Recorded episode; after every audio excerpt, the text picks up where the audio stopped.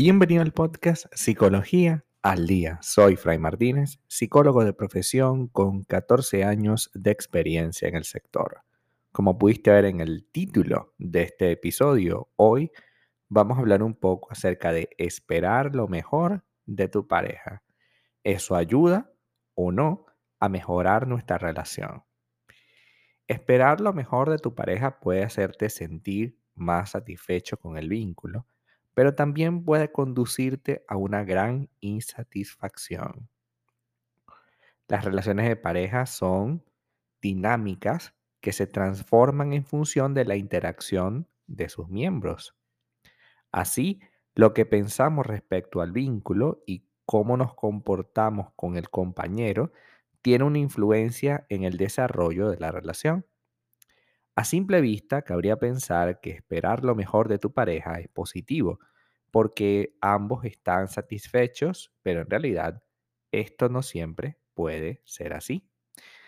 Generar o alimentar expectativas positivas respecto a la relación puede ayudarnos a abordar conflictos y dificultades con un mejor ánimo y disposición. Al esperar lo mejor de, tu pareja, estás más dispuesto a dialogar, perdonar y no tomar errores eh, en, la manera como podemos enfrentar ciertas situaciones. Sin embargo, estas mismas expectativas positivas, ¿no? O esperando lo mejor, también pueden funcionar como estándares muy elevados de que de no alcanzarse conducen a la frustración. Es decir, si yo espero lo mejor de mi pareja, también le estoy presionando a que actúe de determinada manera, lo cual es muy difícil que pueda llegar a ocurrir realmente. Por ejemplo, si tu pareja llega tarde a una cita, entenderá que ha tenido un entenderás que has tenido un que ha tenido un inconveniente. O sea, tú puedes entender que, que esa persona ha tenido un inconveniente y no que te ha faltado el respeto, por ejemplo. Por esta misma interpretación, actuará de una forma más amigable y tolerante frente al conflicto de que llegues tarde. Pero si, si tú consideras que esa persona llegando tarde es la base de, de, un conflicto porque debería llegar temprano, porque yo considero que debería llegar temprano, pues no estás tomando en cuenta cosas que pueden pasar. O sea, esa persona puede llegar tarde por un inconveniente y no necesariamente porque te falta el respeto. Parece que esperar lo mejor de tu pareja es una buena alternativa para alcanzar la satisfacción. Sin embargo, esto no conduce a todos los caminos. En ocasiones, esta expectativa positiva no actúa como profecía autocumplida, sino que lo hacen como escenarios catastróficos. Es decir, nos recuerdan constantemente lo que tendría que ser y lo que debería ser y no es. Lo que debería haber ocurrido y no ocurrió. De este modo, nos llevan a sentir una profunda insatisfacción con la relación si el vínculo nunca alcanza los estándares que tenemos en mente, es lógico que nos sintamos frustrados y decepcionados todo el tiempo. Así, esperar lo mejor puede no ser lo más conveniente y mantener unas expectativas realistas quizás sea lo más adecuado. Porque de lo que se trata es que podamos construir una relación basada en, los hechos concretos, en los hechos reales, y no simplemente en esta em, necesidad que tenemos de idealizar, porque más allá de esperar lo positivo de mi pareja, lo que está ocurriendo aquí es que estás idealizando a la persona. Entonces, en un primer término, sí es importante que esperes lo mejor de tu pareja, es decir, que confíes.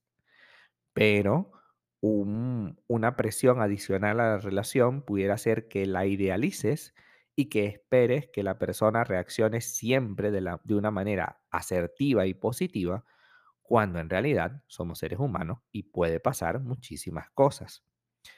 Te puedes sentir granmente decepcionado cuando esta persona no actúa exactamente como tú quieres. Y puedes llegar a presionar y presionar constantemente para que reaccione de acuerdo a tus estándares y eso puede ser profundamente agotador para la otra persona, para tu pareja. Así que cuidado con eso, vamos a trabajar en función de entender que los dos escenarios son importantes. Es decir, yo puedo esperar lo mejor de mi pareja, claro que sí, pero también debo entender que la persona puede pasar por problemas, puede pasar por equivocaciones, puede pasar por cosas que no siempre van a ser lo mejor, pero que definitivamente es lo que lo hace ser humano.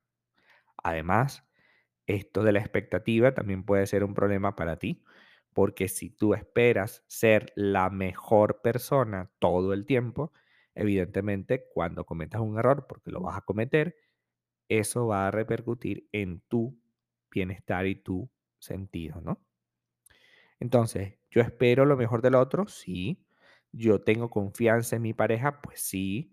Pero yo debo entender que como persona normal, esta, mi pareja puede cometer un error o yo puedo cometer un error.